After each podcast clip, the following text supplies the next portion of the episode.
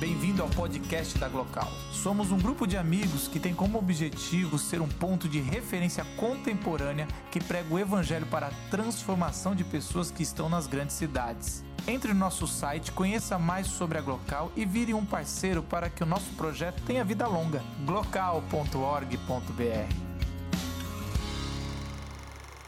Boa noite. Se você não se acostumar, não vai ter tradutor sobre o meu sotaque. Eu sou de Recife, Pernambuco, Brasil. Sou casado com Isadora. Nós somos pais de Sofia, de 8 anos, e Nina, de 5. Eu começo sempre com essa parte, porque se você não lembrar de nada, você fica com essa parte, que é a melhor da minha vida. É, queria deixar já os endereços aqui. Eu sei que você provavelmente deve, deva ter Instagram, então você pode me seguir no Instagram, Fábio NJ, ou no do Movimento Novo Jeito, arroba Novo Jeito. É, não deixe de seguir, porque provavelmente pode ser que a gente não se encontre mais hoje, mas a gente vai se encontrar nas redes sociais. Então, de alguma forma, a gente acaba se conectando. Esse é um palco bacana, porque é um palco que tem a ver com o que eu faço, é um palco com gente que eu amo, é um palco de gente que, de alguma forma, é, já faz na cidade de São Paulo aquilo que a gente está fazendo na cidade do Recife, então não tem como eu não me sentir em casa enquanto o povo tocava aqui agora há pouco. Eu queria mais que o povo tocasse ainda mais, porque eu podia falar muito menos, porque estava muito bom. Então, é, é muito massa estar aqui. Eu acho sempre um grande privilégio, uma oportunidade.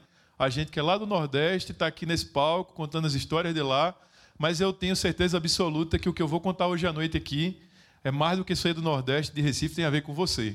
Eu quero que você se identifique com a história que vai ser contada aqui e mais do que isso, que você saia daqui para contar essa história por onde você passar, com quem você tocar e aonde você chegar. Ok? Ok? Então, joia. Eu falo hoje sobre revolução silenciosa. O que vem na sua cabeça quando esse termo, revolução silenciosa, é, você ouve pela primeira vez? Será que a gente está falando sobre guerra? Será que a gente está falando sobre conflito? Será que a gente está falando não precisa ninguém ficar chateado comigo, mas será que a gente está falando sobre fora Temer, ou fora Dilma, ou fora Fábio? Sobre o que, é que a gente está falando? O que, é que é uma revolução silenciosa? Revolução tem a ver com alguma coisa que explode, provavelmente um sistema, provavelmente um jeito como as coisas são feitas, e quando explode, nunca mais as coisas são feitas do jeito antigo. Elas são feitas de um novo jeito. Silenciosa é porque não precisa de sangue, não precisa de guerra, não precisa de colocar o dedo no olho de ninguém, não precisa dar chute na porta. Eu acho que grande parte da sociedade vai quebrar tudo, já está quebrando. E a outra grande parte da sociedade quer saber como é que transforma sem quebrar. Só que não está fácil revolucionar silenciosamente, porque a gente não sabe como é que faz para participar dessa revolução que se chama silenciosa. Eu sou formado em administração de empresa, eu fiz um MBA em gestão empresarial pela FGV, depois eu fiz uma pós em planejamento estratégico pela Mackenzie, montei uma rede de clínicas de ortodontia com o irmão, e aí a gente foi ganhando o Brasil, levando para a base da pirâmide um serviço que a base da pirâmide não tinha acesso, que era ortodontia. Aqueles aparelhinhos que coloca no dente, pode ser que você esteja usando, você já usou. Então, até 96, só quem podia usar esse aparelho na cidade do Recife, no Nordeste e Norte do Brasil, era a filha da família, mas não a babá da família podia ter acesso. E aí a gente criou um modelo de negócio para levar isso para todo mundo, acesso à saúde. Então estava tudo muito bem na minha vida. Eu estava empreendendo, ganhando dinheiro, já tinha achado a mulher da minha vida, já tinha decidido o que é que a gente queria fazer só que não estava bem porque, de alguma forma, lá dentro estava faltando viver uma revolução silenciosa. Eu não sei se você já viveu essa revolução silenciosa. Eu não sei se está acontecendo alguma coisa com você, que você está com o sentimento de que conquistou tudo que você queria, mas continua ainda faltando alguma coisa. Isso estava acontecendo com a minha vida, faltando alguma coisa. Até que em 2010 eu me meti num movimento chamado Novo Jeito. Nasceu na sala da minha casa, eu já contei essa história aqui. Eu já contei essa história pela internet, tem vídeo, você pode olhar. Mas a gente era um grupo religioso que se reunia toda segunda-feira na sala da minha casa, que a gente estudava a Bíblia, a gente orava, a gente tocava músicas, mas a pauta da sustentabilidade, da promoção do bem comum, da justiça, da cidadania não era a nossa pauta. A nossa pauta era a pauta da religião. E nem sempre a pauta da religião é a pauta que, que se comunica com a cidade e com a sociedade. Era finalzinho de 2010 quando a gente decidiu fazer uma campanha duas cidades da Mata Sul de Pernambuco, a água decidiu acabar com tudo e as famílias perderam absolutamente tudo. Na sala da minha casa, a gente faz uma campanha com um grupo de amigos, abre uma conta poupança de um amigo na internet e com duas semanas a gente consegue arrecadar 96 mil reais. E vamos para Barreiros entregar colchões. 96 mil reais em 2010 dá sete caminhões de colchões. A gente começou a entregar, entregar, entregar, entregar. Um cara toca nas minhas costas. No final da entrega, eu estava já doido para voltar para a minha vida. O cara toca nas minhas costas e diz assim: Fabinho, sabia que aqui em Barreiros e Palmares tem uma creche que a água bateu na lateral, essa creche tombou e 300 crianças estão sem educação. Eu olhei para ele naquela data, porque eu tinha vindo, eu, eu havia e eu havia ido entregar colchões e não fazer mais nada. Olhei para ele e disse: o que é que eu tenho a ver com isso? E ele olhou para mim e disse assim: Se você não tem a ver com isso, eu tenho a ver com isso. Então eu vou começar uma campanha para ajudar esse povo a voltar a educação. Eu me senti coagido pelos meus amigos que todos queriam começar novamente a ajudar o povo de Barreiros. Nós abrimos uma outra campanha na internet na conta poupança desse cara, que eu não sei até hoje como é que ele declarou o imposto de renda. E com um mês nós arrecadamos 245 mil reais sem saber quem doou para a creche Auro Cirne voltar a funcionar. A creche Auro Cirne voltou a funcionar com 90 dias, muito melhor do que ela funcionava. No dia da entrega da creche, eu peguei meu carro, coloquei minha filha de três anos dentro do carro, ela sentadinha na cadeira com cinto de segurança. Eu não percebi que ela ia ver pela primeira vez na vida dela, aos três anos, cenas de África. E ao entrar em Barreiros, parecia que o posto de saúde tinha saído do lugar, a, a, água era lama em todo lugar, a população não tinha o que comer, não tinha como tomar banho, o que se vestir. E essa menina viu tudo pela janela, pelo vidro dela. Quando chegou na frente da creche, todo mundo aguardando, eu pedi para ela descer do carro para a gente entregar a creche para a cidade.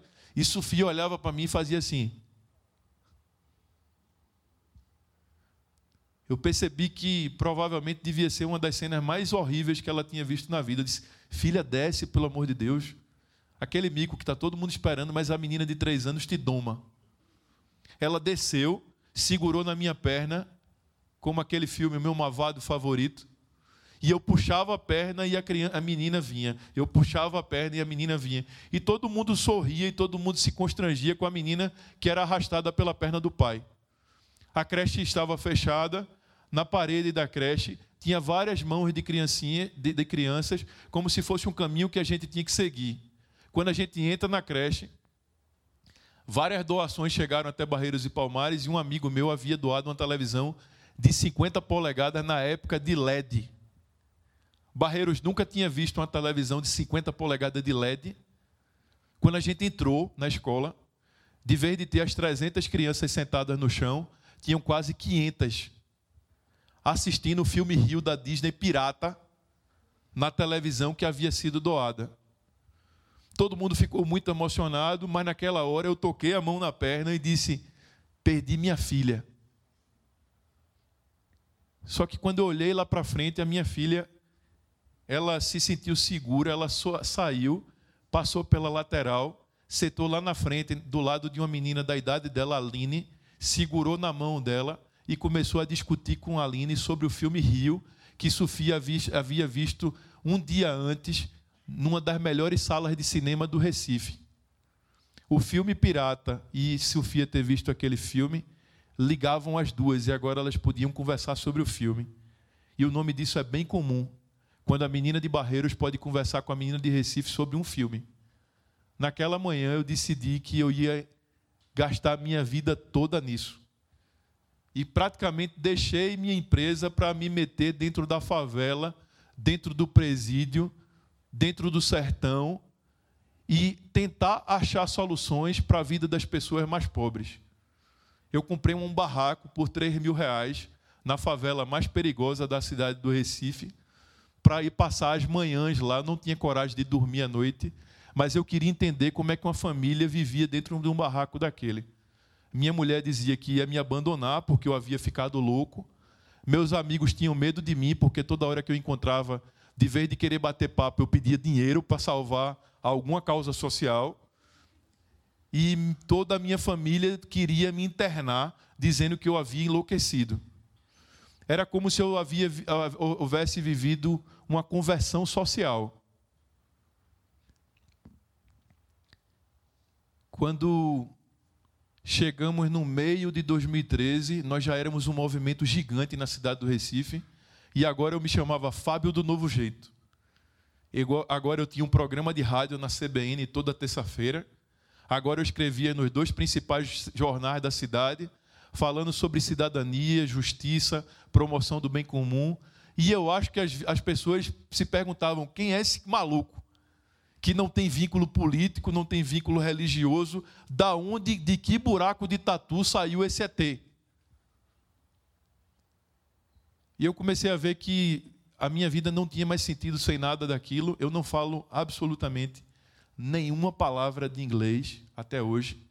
Eu recebo uma ligação, o cara dizia: hello, eu, ok. Tomorrow, eu disse, amanhã, 10 o'clock, 10 horas, coffee, café. Ilha do Leite, que é um bairro do Recife, São Brás, que é uma cafeteria. Eu disse, ok. Dez horas no outro dia eu fui para o São Brás da Ilha do Leite tomar café com um gringo. Quando eu sentei na mesa, o cara me entregou um cartão com um brasão do Departamento de Estado americano. Eu disse para eles, amigo, só um segundo. Eu fui para o banheiro, liguei para minha mulher. Eu disse, Dora, o FBI nos encontrou. Toda a campanha que a gente arrecadou dinheiro, o governo brasileiro não tem tecnologia para pegar, mas o FBI me achou, tem um cara aqui fora, me deu um cartão e eu vou ser levado daqui agora e você, advogada, resolva isso, porque eu sou pai. Isadora, como sempre, diz assim: Fabinho, você é maluco, saia, tome o um café com o cara, veja o que é que ele quer. Eu volto, sento na mesa, o cara diz: Barreiros, eu disse: Me lasquei. Amigo, eu só fiz o bem. Ele disse: Não, Barreiros, uma campanha que você fez, colchões. Eu, disse, eu sei, mas eu não roubei. O dinheiro foi na conta do cara, é meu amigo, ele declarou imposto de renda. Eu só queria fazer o bem. Eu disse, cara, calma, calma, calma, calma. E a tradutora começou a dizer: Fábio, o que está acontecendo com você? Eu disse: Não, é porque eu não falo inglês, eu estou nervoso. Ela disse: Fábio, nós somos do Departamento de Estado americano, a gente vem acompanhando o seu trabalho. Nós temos um programa de empoderamento de muda-mundos e nós queremos lhe levar para os Estados Unidos. Eu olhei para ela e disse: Quais são as contrapartidas? Vocês vão querer que eu jure a bandeira de vocês. Eu disse, não, Fábio, não tem contrapartida nenhuma, nós queremos mudar o Brasil através de você. E aí eu participei de uma disputa com a América Latina. Os caras investiram 45 mil dólares em mim e me levaram para 60 dias nos Estados Unidos, em cinco estados. Me ligaram a fundos internacionais, organizações sociais, o modelo americano de relacionamento com o terceiro setor. No 15 dia, eu liguei para casa chorando de madrugada pelo fuso horário. Eu dizia para minha mulher: Dora, ela disse: Oi, eu descobri. Descobriu o quê? Eu sou um empreendedor social. E ela dizia: Faz o que um empreendedor social? Eu disse: Eu não sei, mas eu sou um empreendedor social. Eu conheci três caras que eles três juntos estavam transformando os Estados Unidos através de políticas públicas, através do empreendedorismo social. No 25 dia, eu conheci a Agência Nacional de Voluntariado em Washington. E aí eu descobri que de cada 10 americanos, 8,5 tem engajamento social. 10, 8,5 tem engajamento social. E aí eu descobri que o engajamento social deles não é mundial, é territorial. Eles cuidam da rua, do bairro, da cidade, do estado. E ponto final, porque de cada estado para cada estado a legislação muda. Então eles são territoriais. E aí eu descobri que tinha um programa de engajamento nacional nos Estados Unidos que todo mundo que tinha engajamento social tinha maior facilidade de entrar na universidade, no mercado de trabalho. Isso ajudava a melhor idade, imposto tal. Eu voltei no avião e escrevi um projeto de uma agência nacional de voluntariado para o Brasil. Cheguei em Recife, consegui fazer uma ligação para o palácio do governo do estado, dizendo que eu queria falar com o governador. O governador era candidato a presidente da República. O prefeito da cidade me levou para uma reunião. Quando entrei na sala, o governador disse: O que é que você quer? Eu disse: Eu quero mudar o país. Disse, você não é aquele cara de barreiros? Disse, me lasquei de novo.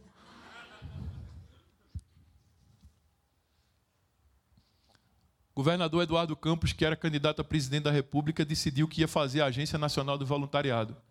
O avião caiu e acabou o sonho. Me pegaram e me trouxeram para São Paulo para uma hora e meia com Marina Silva. Marina Silva decidiu que iria colocar no programa de governo. Marina Silva também morreu na eleição. Eu peguei isso, fiquei andando, feito uma barata, com isso debaixo do braço, sem saber o que fazer. O prefeito da cidade do Recife disse assim: Fábio, vamos mudar o país pelas cidades e não pela federação. O que você tem na mão, o seu sonho e o seu projeto, é algo que eu nunca vi na vida. Faça na cidade do Recife. E nós criamos na cidade do Recife o maior programa de política pública do país para engajamento do voluntariado e fortalecimento do terceiro setor. Na cidade do Recife hoje tem o primeiro equipamento de rua que marca as horas de trabalho voluntário de uma cidade, chamado voluntariômetro, como impostômetro. Nesse momento, o voluntariômetro na cidade do Recife marca 650 mil horas de trabalho voluntário. Uma plataforma com 85 mil pessoas cadastradas, exercendo trabalho voluntário na cidade do Recife. Com 420 ONGs ofertando vagas. Nós ganhamos em 2006, 2016, em março, eu fui para a ONU, o prêmio da ONU de cidades inteligentes como o projeto que mais desenvolve política pública no Brasil, no Brasil de engajamento e voluntariado. Esse projeto vai ser contado agora através desse vídeo.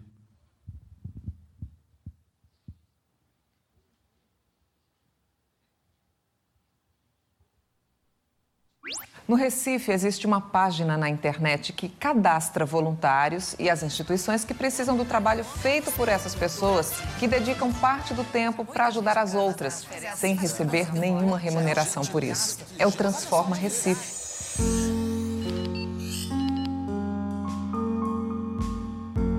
In a city like Recife, people wanted to help, but didn't even know where to start. It wasn't easy to become a volunteer. So, more than a campaign encouraging volunteer work, what the city needed was to make it easier to become a volunteer. That's when we created the platform, Changing Recife. It's extremely simple.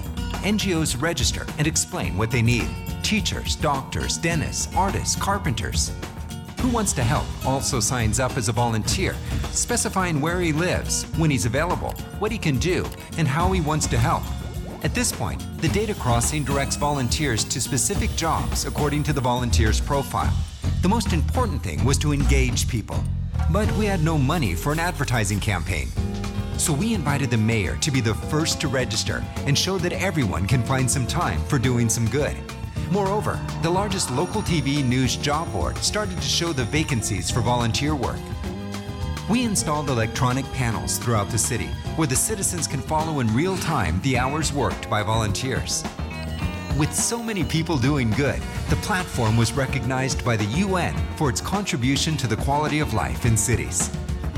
Good examples are constantly on the rise and appearing in the media. The platform is already beginning to be used in other regions. An idea born to change a small city is helping to transform the reality of cities throughout Brazil. Imagine where this idea might still get us.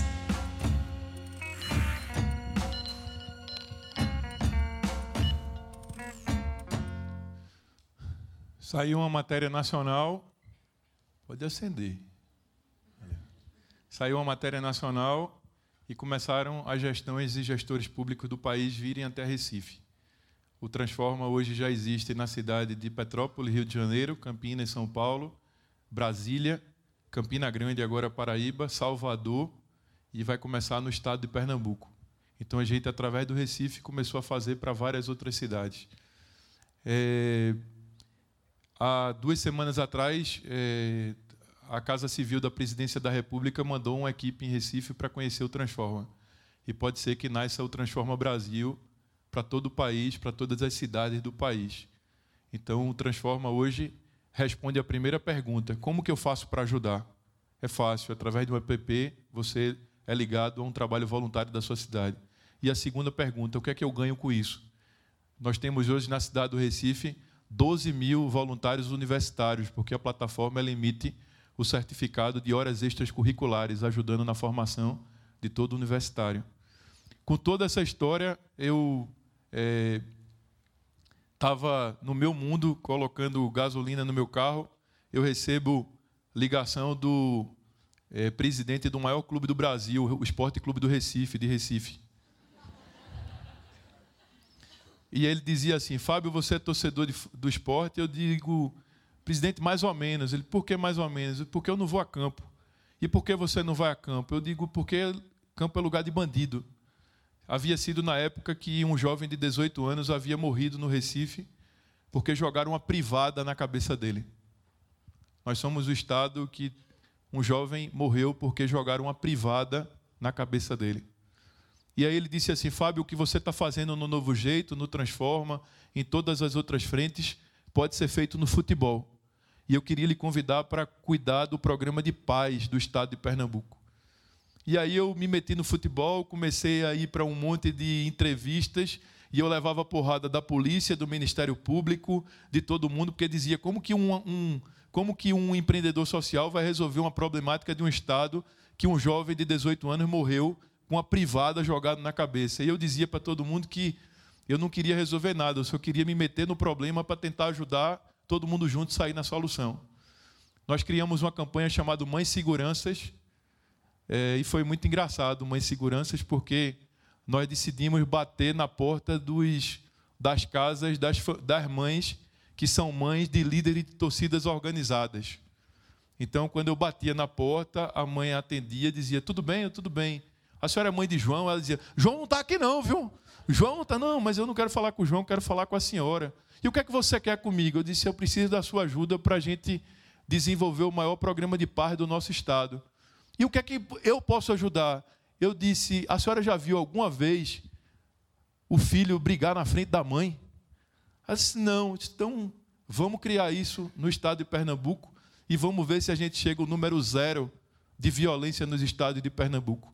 Mãe Segurança ganhou o Festival de Cannes o ano passado como um programa de paz nos estádios de futebol do mundo.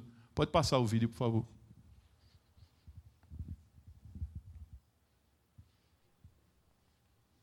Nunca vi eh, ter jogo sem ter briga. Foi isso que uma vez ele disse a mim que o cara meteu um pau nele, ele ficou tonto, ele foi meteu não sei o que no cara. Aí pronto, aí quando ele vai, eu já penso que vai brigar, né? In recent years, Brazil has led the world table in terms of football related deaths.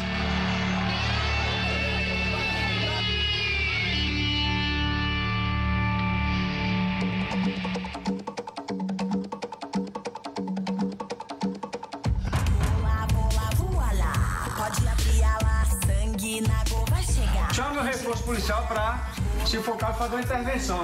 Pode abrir a lá, sangue na gol vai chegar. Gingado sarará, já anunciou, ela me tocou. Quem se preparou, juntou tudo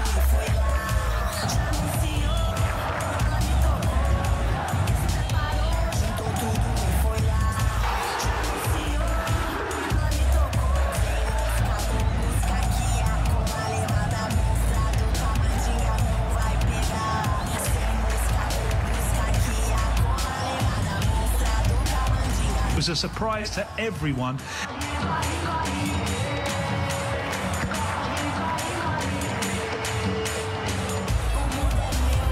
And it really had a very strong emotional effect.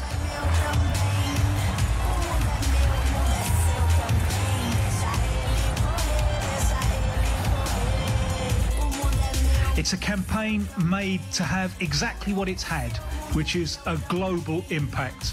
No sabemos si fue casualidad o no, pero ese partido, que es también un clásico de la violencia, se jugó en paz.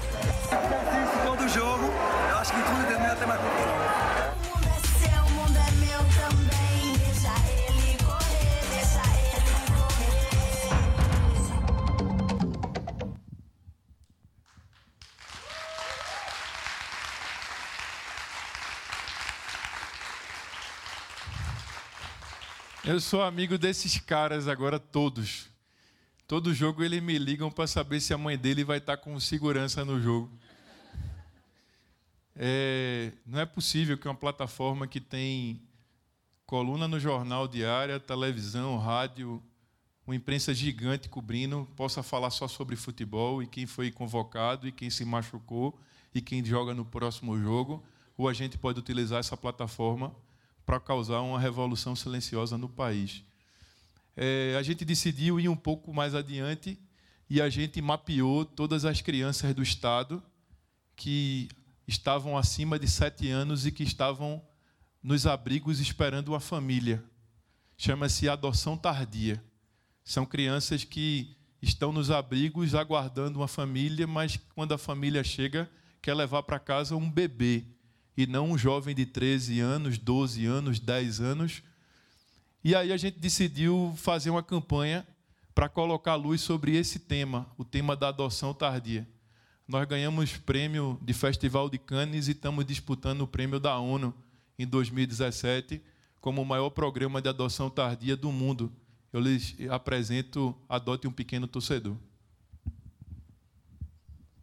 O meu sonho é ter uma família para cuidar de mim. Se Deus quiser, eu vou ter uma família, uma mãe, um pai legal, que não seja igual a minha mãe e meu pai que me abandonou.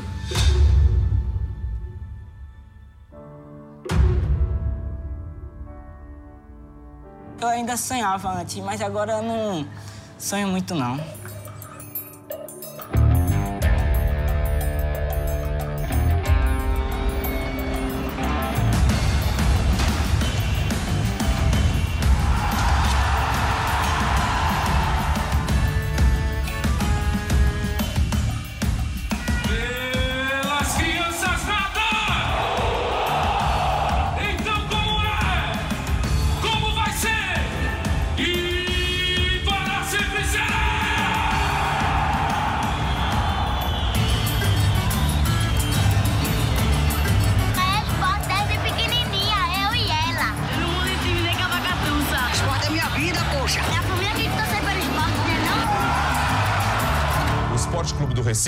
Lançou uma campanha. Ter teve como tema a adoção. Adote um pequeno torcedor. Adote um pequeno torcedor. Para estimular a adoção de 43 crianças. que já passaram de sete anos. Dar um início a uma nova família.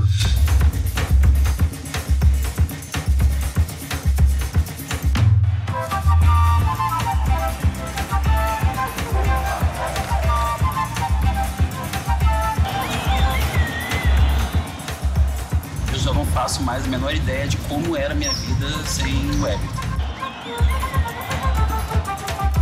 Ele tá vindo para completar a nossa família. Pela primeira vez na vida, Anderson e Everton não estavam sozinhos nessa.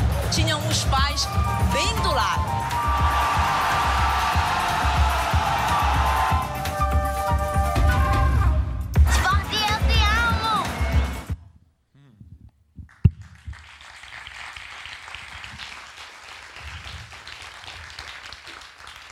Já são 19 adoções. Nós temos a adoção de um jovem de 17 anos. E eh, todo mundo quer uma família, né? Então, eu acho que vale a pena a gente gastar tempo com essa causa. Eh, eu sou lá de Recife. Recife hoje eh, tem a primeira incubadora e aceleradora social do país. Chama-se Porto Social.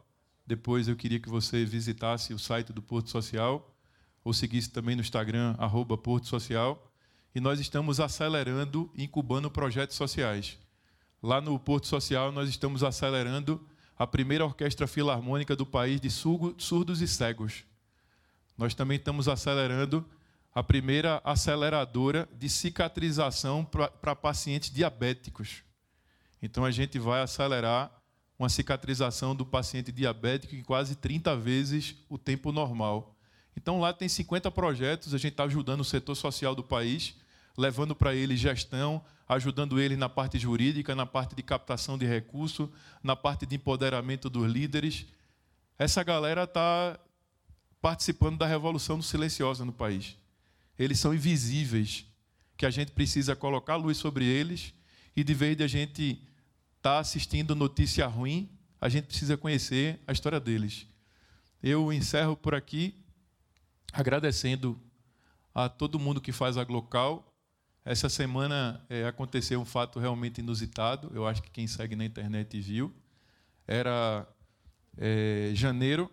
Eu visitei a Arquidiocese de Recife, Pernambuco, para pedir. Eu fiz um mapeamento e no, na cidade de Recife e de Olinda tem 128 paróquias católicas. E são distribuídos todos os domingos 100 mil é, boletins. E eu fui sugerir para o arcebispo que no boletim tivesse as vagas de trabalho voluntário da cidade do Recife, para que toda a membresia pudesse receber essas vagas na sua mão no domingo. Aí ele me disse que na igreja católica não funcionava assim, eu precisava, eu precisava convencer os padres. Aí ele reuniu mais de 100 padres para eu conversar. Aí eu fui para essa reunião, enquanto eu falava, ele estava na mesa e o cara do lado dele, de vez de me olhar, atrapalhava a minha fala, não parava de falar com ele. A reunião foi muito ruim, mas no final eles me chamaram no canto e perguntaram se eu queria conhecer o Papa Francisco. E eu disse: acho que todo mundo deve, de alguma forma, querer ou ter interesse nessa pauta, mas eu sou daqui de Recife. Aí ele disse: Fábio, o que você faz? É, o Papa está procurando pessoas como você o bispo Rômulo acabou de vir de Roma e o Papa está montando uma rede mundial de pacificadores. Aí eu olhei para ele e disse assim: gente que está causando revolução silenciosa, né? Aí ele olhou para mim: o que é revolução silenciosa? Eu disse: exatamente isso que tá, tudo está acontecendo aqui. E aí, no dia 12 de abril, em Roma, eu vou ser recebido pelo Papa para a gente conversar sobre uma articulação mundial de paz, de justiça e de promoção do bem comum. É, e isso tudo se deve porque existem milhares de voluntários participando do Novo Jeito, existe gente que decidiu transformar essa sua agenda de vida. Isso tudo se deve porque as ONGs da cidade do Recife, hoje as ONGs do Brasil, de alguma forma, confiam no que eu tenho feito. Isso se deve porque existe uma moça em Recife chamada Isadora me esperando, e duas meninas chamadas Sofia e Nina, aguardando o pai dela voltar para casa. E já já eu estou lá. Deus abençoe. Muito obrigado, gente. Valeu.